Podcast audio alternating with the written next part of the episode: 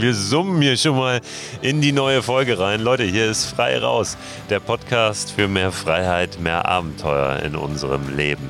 Ja, heute wird es eine sehr gelassene Folge. Eine Folge, bei der man ruhig mal zwischendurch so ein bisschen summen kann. Ich werde heute mit Christian Sauer sprechen. Und zwar über das Thema Wandern für die Seele. So habe ich das zumindest mal überschrieben. Christian Sauer hat ein sehr besonderes Buch geschrieben über das Wandern, über das Gehen. Dieses Buch heißt Draußen gehen und hat den Untertitel Inspiration und Gelassenheit im Dialog mit der Natur. Aber keine Sorge, es wird jetzt nicht ultra meditativ, achtsam und spirituell heute. Aber es geht um die Frage, was macht das Gehen, das Wandern überhaupt mit uns? Christian Sauer sagt, das Draußen gehen ist eine wunderbare, lang erprobte, einfache Form, zu sich selbst zu finden. Und darüber spreche ich mit ihm. Ich möchte von ihm wissen, was das genau bedeutet, was er damit meint. Ich habe einiges mitgenommen aus dem Gespräch und ich glaube, dass es dir ähnlich gehen wird. Also,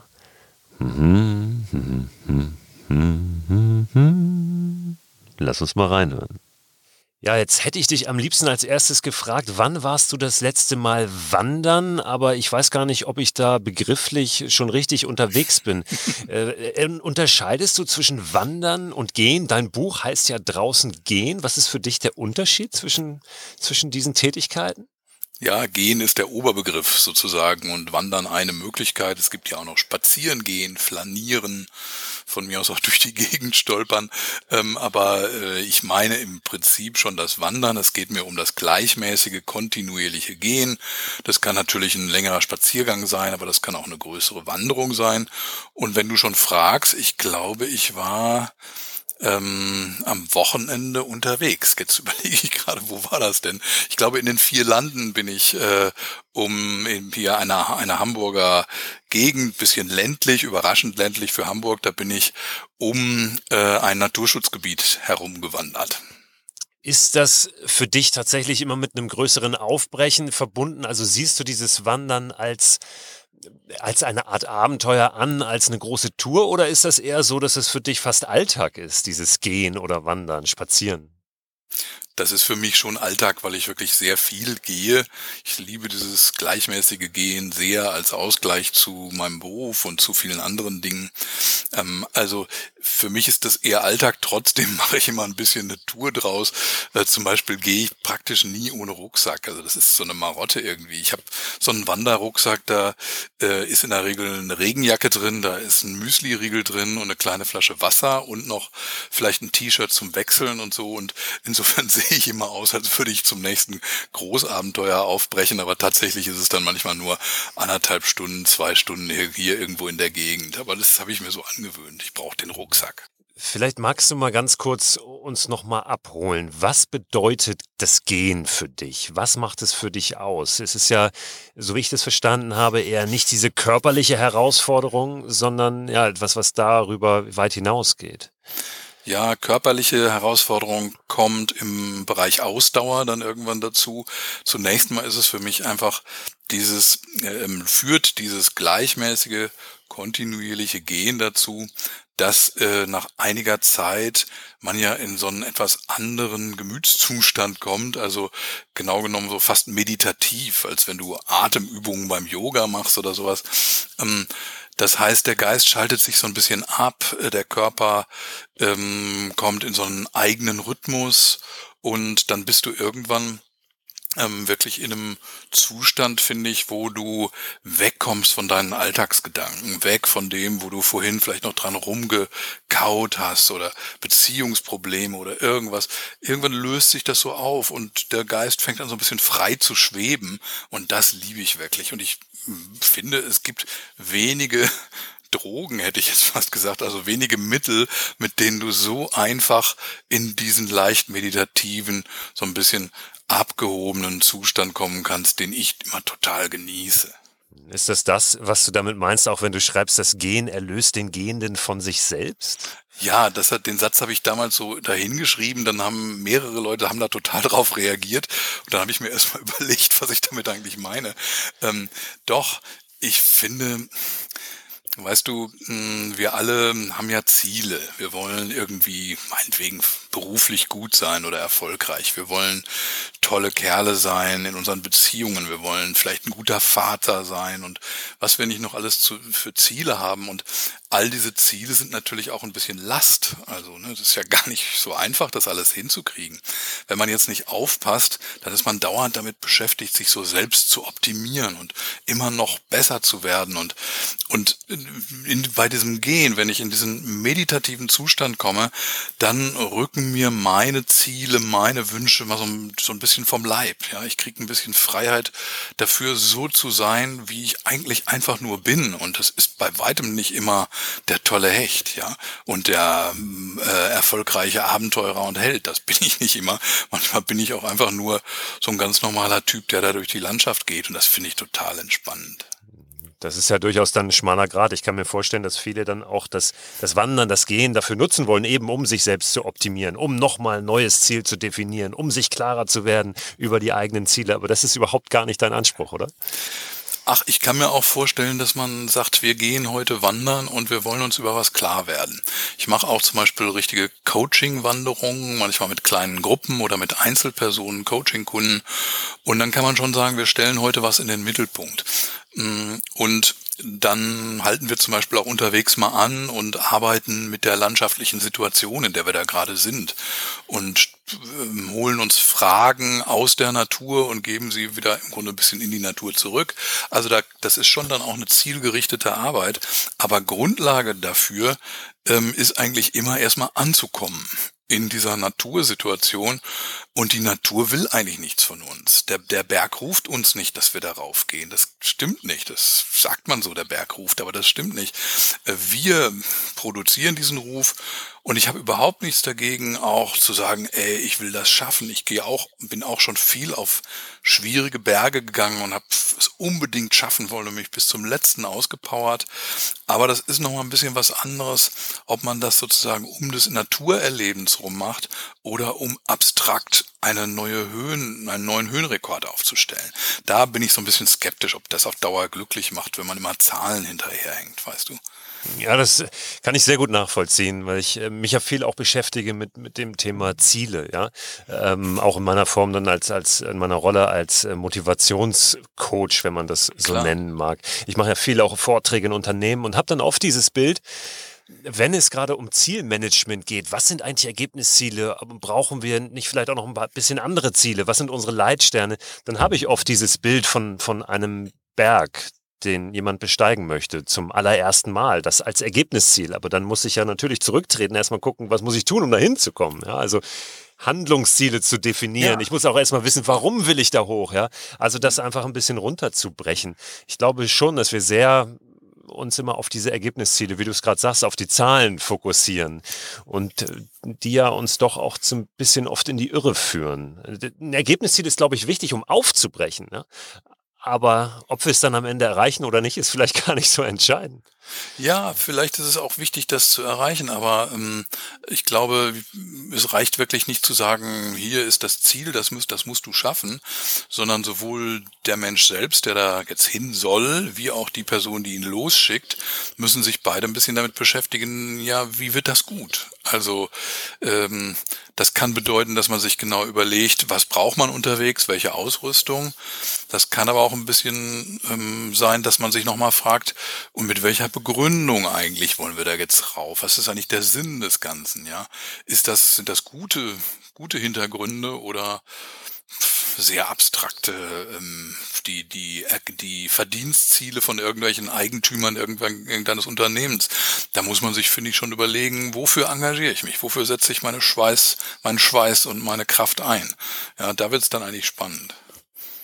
Wenn du losgehst, hast du dann immer ein Ziel oder lässt du dich auch einfach mal völlig treiben? Ich habe immer eine Idee. Äh, aber die Idee kann unterwegs auch wechseln. Ich liebe das sehr, in eine Landschaft zu gehen, am besten eine unbekannte. Und ähm, so, so eine Vorstellung zu haben, ja, ich könnte mal da hinten um den Berg rum und dann da durch das Flusstal und dann komme ich vielleicht irgendwann da an dem Bahnhof wieder raus und fahre zurück. Ähm, und unterwegs ist es so toll, wenn dann plötzlich rechts so ein steiler Pfad runtergeht und du denkst, oh, das sieht gut aus. Ne? Da geht auch kaum jemand anders her. Da stürze ich mich jetzt mal runter. Ähm, und dann merkst du, das ist zu steil. Dann nimmst du dir irgendwie Hilfsmittel, machst dir einen, schnitzt dir einen Stock zurecht. Ähm, pff, irgendwann wird's ganz feucht und äh, du holst dir nasse Füße. Das ist ja total spannend. Also du, du würdest vielleicht sagen Mikroabenteuer. Ne? Wir haben ja schon mal so ein bisschen über diesen Begriff gesprochen. Ähm, ich finde, das ist auch ein Mikroabenteuer. Ich gehe nicht deswegen los, aber es ist in dem Moment eine tolle Idee, die Landschaft so intensiv zu erleben. Mhm. Ist ja auch schon wieder eine wunderbare Analogie für so viele andere Ebenen des Lebens, ja, auch sich das offen zu halten, vom Weg mal abzuweichen, den man sich eigentlich ursprünglich so im Kopf ausgemalt hat. Ja, du, das beschäftigt mich total viel, diese Analogien zwischen der Wandersituation und dem, was ich, wie ich so lebe und was ich so erlebe. Ähm, ich finde, dass man im Leben oft von vorgefassten Zielen abweichen muss oder sich das nochmal überlegen muss, unterwegs vielleicht zu anderen, besseren Fragen und besseren Antworten kommt. Hm, ja, also und und ähm, im Beruf, ähm, ich bin ja jetzt so Journalist eigentlich auch ähm, im Hintergrund und arbeite als Coach heute. Da hat man oft Situationen, wo man wegen irgendwas losrennt. Man will einen tollen Text schreiben oder man will irgendwie ein tolles Seminarprojekt machen und dann merkt man erst unterwegs, wie kompliziert es eigentlich ist und wie viele Interessen da zusammenlaufen. Und ähm, da muss man immer auch die Souveränität haben, nochmal neu zu überlegen, neu zu denken und dazu zu lernen. Und das ist wirklich wie beim Gehen, wie beim Wandern. Die im Grunde lehrt die Natur, wenn wir uns mit ihr auseinandersetzen, lehrt uns viel übers Leben. Und wenn wir nach Hause kommen, sind wir manchmal ein ganz anderer als der, als der wir losgelaufen sind, vermutlich. Ja, ja. Also manchmal so, dass man fast so ein bisschen Schwierigkeiten hat, wieder zurückzukehren. Also mir ist das mal nach so einer dreiwöchigen Alpenüberquerung so gegangen, dass ich echt so ein paar Tage lang so in so einer Zwischenwelt war. Da, ich wollte eigentlich ehrlich gesagt gar nicht so unbedingt wieder, wieder irgendwie normal werden. Mir gefiel das ziemlich gut. Ich fühl, fühlte mich viel lebendiger und kraftvoller. Aber natürlich klar, dann am Schluss geht man wieder zurück und profitiert ja dann auch sehr stark von der Erfahrung, die man gemacht hat. Eine Frage, die mir oft gestellt wird zum Thema Mikroabenteuer. Äh, bist du am liebsten alleine unterwegs, zu zweit, mit der Familie? Wie ist das? Was sind die Unterschiede? Ich mag die Frage eigentlich gar nicht so gerne. Ich stelle sie dir trotzdem auch. ja. wie, wie ist das? Ähm, bist du am liebsten allein da draußen? Äh, was passiert dann am meisten? Und was passiert, wenn da noch jemand anderes dabei ist? Also ich bin gerne alleine unterwegs. Aber ähm, eins ist sicher, ein langer, gerader Waldweg, ja, mit dem Försterlineal gezogen, so. Der ist endlos langweilig zu gehen und alleine doppelt so langweilig wie zu zweit. Da kann man wenigstens Faxen machen und sich irgendwie ablenken, so. Also was Ausdauer angeht, da ist zu mehreren gehen oft besser. Ähm, Rasten ist oft sehr schön zu mehreren, finde ich. Ähm, irgendwo sich einen Platz suchen und dann wirklich ganz in der Natur sein. Und ähm, wenn du mich so fragst, wie gehe ich am liebsten? Ich gehe am liebsten mit einem Kumpel, mit dem ich schon, schon sehr viel gegangen bin. Und wir können manchmal quatschen wie die Waschweiber. Also wir, wir reden und erzählen uns einen vom Pferd und machen Quatsch, sehen irgendwo ein altes Haus und fangen an, Geschichten dazu zu erfinden. Und das ist wirklich total intensives Geplauder. Und im nächsten Moment, auf einmal hören wir auf und dann gehen wir zwei Stunden schweigend, ohne das abzusprechen. Und beides ist total schön. Ähm, und irgendwie haben wir sowohl beim Gehen wie beim Reden den gleichen Rhythmus. Und ich schätze das sehr, auch schweigen zu können mit Wanderfreunden. Gehst du am liebsten von A nach B oder eine Runde? Hast du dazu Erfahrung? Ja, früher bin ich am liebsten eine Runde gegangen. Äh, da war so die Annahme, da sieht man ja die ganze Zeit was Neues. Und am Ende ist man wieder am Auto oder so, kann leicht wieder nach Hause fahren, ist doch super. Hm, seit ich vor drei, vier Jahren angefangen habe, mich mit dem Thema Wandern so intensiver zu beschäftigen, hm, habe ich die Meinung ein bisschen geändert, ähm, weil es ähm, gut sein kann, auch mal hin und zurück zu gehen. Es gilt, gilt oft als langweilig, aber ähm, ein Autor hatte dazu eine schöne Begründung. Du gehst einen schwierigen Weg, den du nicht kennst, hin. Und wenn du dann in die zweite Hälfte kommst und deine Kräfte langsam nachlassen, dann weißt du, was dich erwartet. Ähm, und du wirst wahrscheinlich nicht scheitern an dieser Sache oder du wirst dir keine, da wird nichts Schlimmes passieren.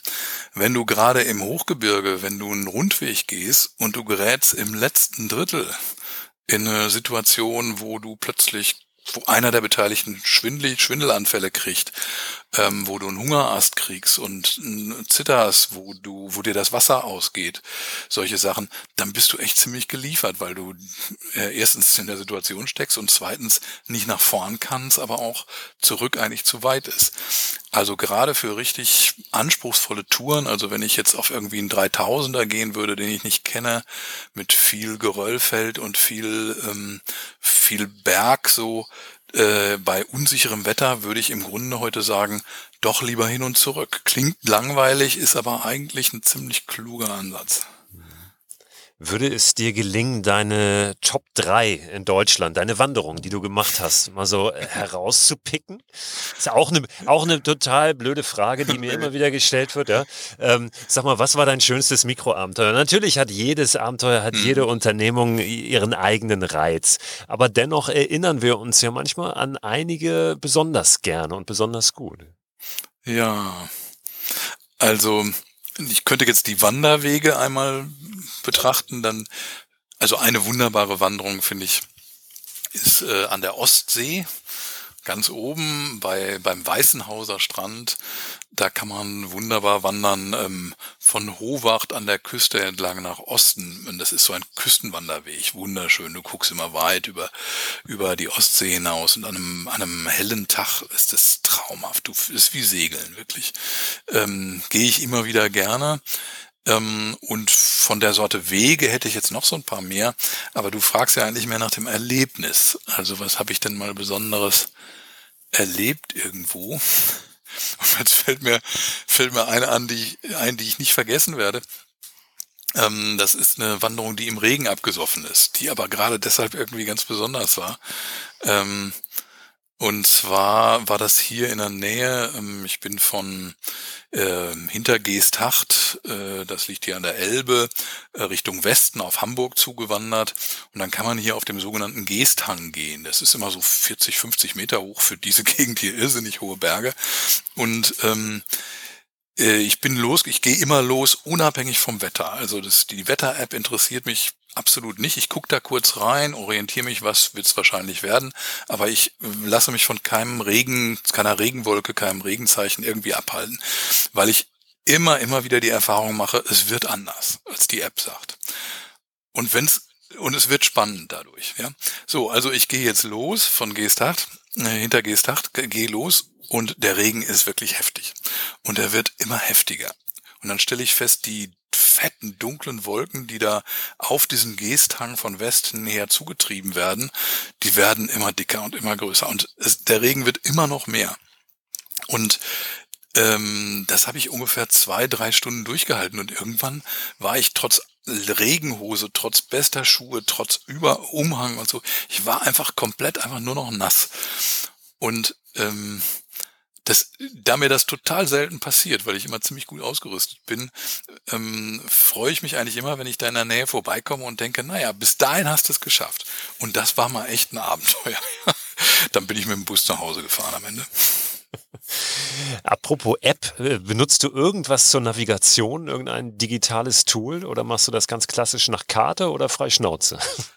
Ich will die Karte unbedingt dabei haben, weil die Karte einen festen Maßstab hat.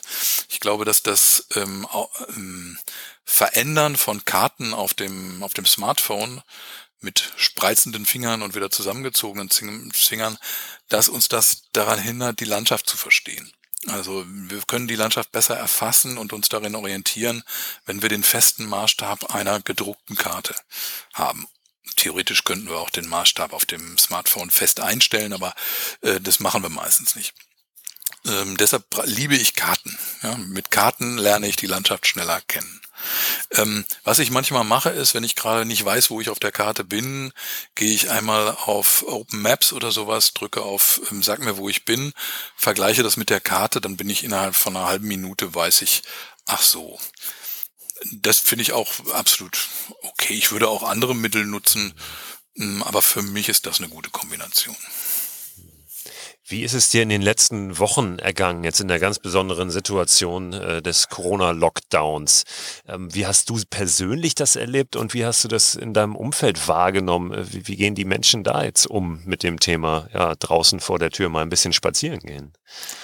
Eigentlich war draußen vor der Tür das einzige, draußen gehen das einzige, was man noch machen konnte. Also wenn man Fremde treffen wollte, durfte man sich ja quasi außerhalb von Arbeitszusammenhängen nicht äh, mit denen in einer Wohnung treffen. Also da konnte man sich drüber hinwegsetzen, aber in dem Moment haben wir das ja auch alle irgendwie eingesehen, eigentlich die meisten. Ähm, Deshalb habe ich äh, mich ganz viel mit Freunden und Freundinnen getroffen und bin mit denen gegangen.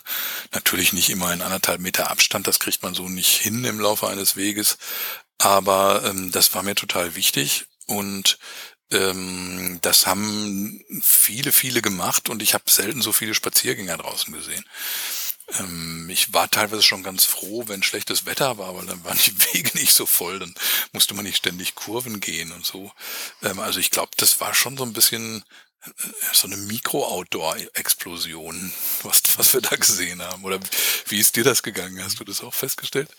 Ich habe das auch wahrgenommen. Ich lebe ja so ein bisschen am anderen Ende der Stadt von Hamburg, ja. aber auch am Stadtrand. Also bin relativ schnell äh, draußen, auch dann in der, ja, in den Feldwegen. Und ja, es ging mir ganz genauso. Da war einfach viel, viel mehr los als sonst, also als je zuvor. Es hat jetzt wieder ein bisschen nachgelassen, ne, wo wir wieder mehr dürfen. Das ist ganz interessant. Mhm. Ich habe natürlich trotzdem die Hoffnung, dass da ein bisschen was hängen bleibt. Auf der anderen Seite freue ich mich aber auch, dass äh, jetzt doch ein bisschen das Reisen wieder möglich wird und nicht alle in diesem Sommer in den deutschen Wäldern und in der deutschen Landschaft unterwegs sind. Das hatte ich zwischendurch so ein bisschen befürchtet. Ein paar dürfen dann auch, wenn sie unbedingt möchten, wieder nach Mallorca fliegen dieses Jahr. Ja, sollen sie ruhig oder, oder anderswohin. Ich denke gerade an dieses tolle Bild, was man von dir manchmal sieht, wo du im Anzug im Schlammteich stehst Jetzt stelle ich mir vor, dass da, wenn alle in Deutschland verreisen, dann würden da jetzt zehn Leute drum rumstehen und sich fragen, was macht er da? Und dann wäre dein, dein schönes Foto schon nicht mehr so, könntest du nicht mehr so authentisch machen. Ne? Also es soll nicht zu voll werden im, in den abgelegenen Ecken der Wälder, finde ich auch. Ja, zu dem, zu dem Foto gibt es eine Geschichte, die habe ich, glaube ich, noch nie irgendwo erzählt, weil Erzähl noch nie mal. jemand danach gefragt hat. Ja, Na, das, so authentisch war das am Ende gar nicht, weil ich, glaube ich, äh, ich weiß gar nicht, wann ich zuletzt einen Anzug anhatte. Bei der letzten Hochzeit, auf der ich eingeladen war, wahrscheinlich.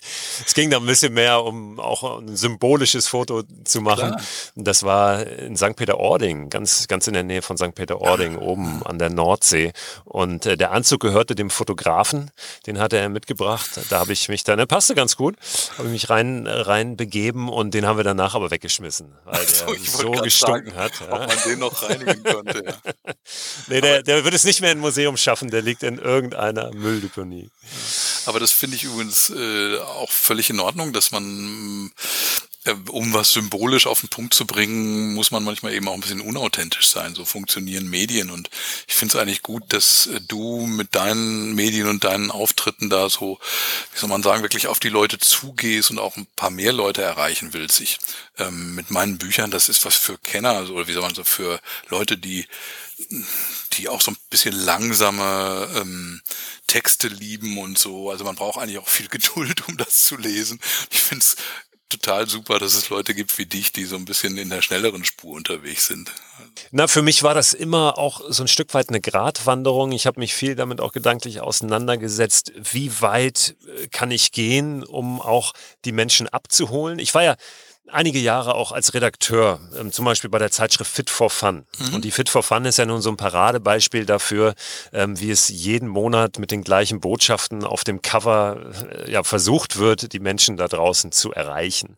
Und da habe ich schon ein Stück weit auch gelernt, ähm, dass man manchmal eine äh, irgendwas zuspitzen muss, eine Botschaft, um die Menschen zu erreichen, die man ja erreichen möchte. Aber mir war es immer wichtig, dann hintenrum ähm, wirklich auch tiefer zu gehen und, und dann, wenn wenn ich die Menschen erreicht habe, ihnen auch wertvolle Botschaften dann zu vermitteln. Aber das ist immer wieder, glaube ich, ein Balanceakt, den man für sich selber ausmachen muss und, und immer auch wieder aufpassen muss, dass man da nicht abrutscht auf der einen Seite.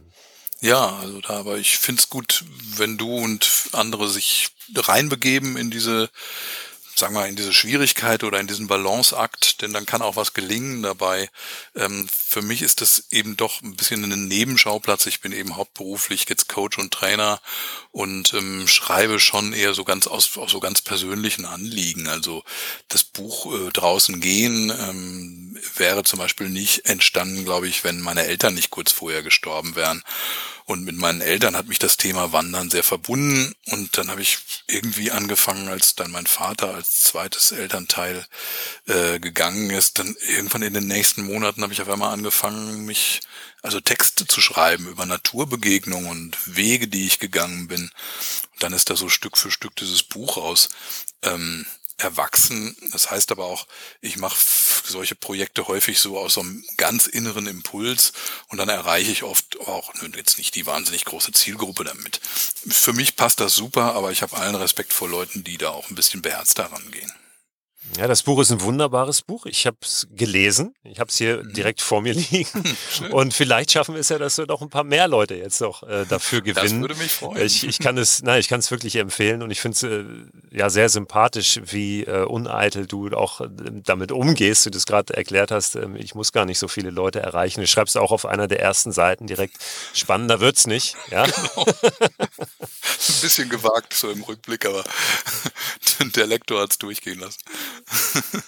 Nein, also ich kann es wirklich empfehlen, sich auf dieses Buch einzulassen und äh, gerade für diejenigen, und das finde ich auch immer wichtig, die nicht ohnehin schon äh, total achtsam da draußen unterwegs sind, sondern die, die vielleicht ja das gerade aber nötig haben, die eben noch ein bisschen mehr durch die Gegend toben und von A nach B hetzen, dass ja auch die sich vielleicht mal ein Stück weit hinterfragen. Mhm. Mich würde aber interessieren, was ist denn so dein, dein nächstes Mikroabenteuer oder dein nächster, dein, dein, was willst du draußen als nächstes machen? Die nächste Aktion draußen wird, glaube ich, gar kein Mikroabenteuer, sondern ich werde den Familienurlaub in diesem Jahr äh, vor der Tür mehr oder weniger verbringen. Wir werden einfach mit dem Rad losfahren von der Haustür aus. Super. Vermutlich so zwei Wochen, wollen dann vielleicht noch mal eine Woche aufs Wasser, haben die Mecklenburger Seenplatte im Auge. Also das wird so das, das nächste größere hm. Ding vor der Tür in der Natur. Und ansonsten, ich werde das auch immer wieder gefragt, was ist dein nächstes äh, aufregendes Mikroabenteuer? Ich habe dieses Jahr gar keine so, so großen Aktionen auf dem Zettel. Ich habe letztes Jahr was ganz äh, Spektakuläres gemacht für mich. Ich bin mit dem Stand-Up-Pedalboard nach Helgoland gepaddelt. Cool. Das, das hat noch nie jemand gemacht vorher. Ja, das, das war also eher eine Mikroexpedition schon als ein Mikroabenteuer. Aber ich habe danach so gedacht, ich möchte jetzt nicht der Versuchung erliegen, äh, auch im Kleinen in dieses höher, schneller weiter zu geraten und ja. immer wieder nach dem nächstgrößeren Ding zu suchen, sondern ganz bewusst auch für dieses Jahr mal zu sagen, ich habe jetzt gar keinen, keinen großen Traum, den ich im Kleinen verwirklichen muss, sondern mhm. ja, einfach mal ein bisschen runterkommen und auch das genießen, ein paar andere Sachen, ein paar andere Projekte machen, wie auch noch mehr Leute inspirieren über mhm. Podcasts mhm. und so weiter. Also das, das ist mir schon dann auch wichtig, dass ich mich da immer selbst widerspiegel. Ja, das finde ich total super. Also ich glaube, dass man das, wenn man so in der Öffentlichkeit wirkt, äh, da gibt's auch viele Beispiele von Leuten, die so ein bisschen Opfer ihres eigenen Erfolgs geworden sind. Ne? alle haben sie identifiziert mit einem bestimmten Thema und dann mussten sie für immer so bleiben ne? oder sich immer weiter so verhalten, wie sie sich in einer bestimmten Lebenssituation verhalten haben. Und das finde ich absolut nachvollziehbar und sehr sympathisch, dass du, du sagst, ähm, ja, ich stehe schon für das Thema, ich kann andere inspirieren, aber ich muss jetzt nicht dauernd noch einen draufsetzen ne? und mhm. morgen in den nächsten Pool, äh, Schlammpool schwimmen, äh, springen und äh, immer noch tollere Fotos produzieren und so. Nee, finde ich sehr nachvollziehbar. Da wünsche ich dir viel Erfolg auf diesem Weg. Herzlichen Dank. Was steht bei dir an? Was hast du vor? Ja, jetzt unmittelbar nix. Wir, ähm, wir sind noch mal überlegen. äh, ich, also wir fahren auch, meine Frau und ich fahren furchtbar gerne Fahrrad, ähm, überlegen jetzt aber, dass die ganzen herkömmlichen Flussradwege, die wir auch größtenteils schon gefahren sind, natürlich unter Umständen jetzt ein bisschen überlaufen sind, ähm, weil ganz viele Leute das machen wollen und suchen eher wirklich noch so nach den, nach den kleineren Ecken, wo man auch noch mal so was ich sehr liebe, so Einsamkeitserlebnisse haben kann. Und ähm, ich habe noch so den Traum, vielleicht doch noch mal wieder in die Schweiz zu fahren. Ich habe so eine Traumgegend in der Schweiz, das Bergell. Das liegt so ganz im Südosten der Schweiz. Und dort äh, gibt's wunderbare Leute in einem kleinen Bergdorf, die ich, bei denen ich gerne wohne und immerhin kann man sich sagen, sollte jetzt nochmal der Lockdown kommen, kann man mit dem Auto auch wieder zurückfahren oder mit dem Zug in dem Fall sogar. Das heißt, man ist jetzt nicht von Fliegerei abhängig und muss sich vor allem nicht in so eine so, so eine so eine Blechdose zwängen äh, und mit äh, drei Leuten in einer Reihe sitzen und so. Das das widerstrebt mir nach all diesem Corona-Theater im Moment. Also ich suche nach suche nach Einsamkeit, Abstand und einer schönen Landschaft und hoffe, dass ich das finden kann, ohne dass es da so voll ist. Dann wünsche ich dir einen ganz tollen Sommer. Bedanke mich herzlich für das Gespräch und ja, ich mich ja, auch. alles, alles Gute dir.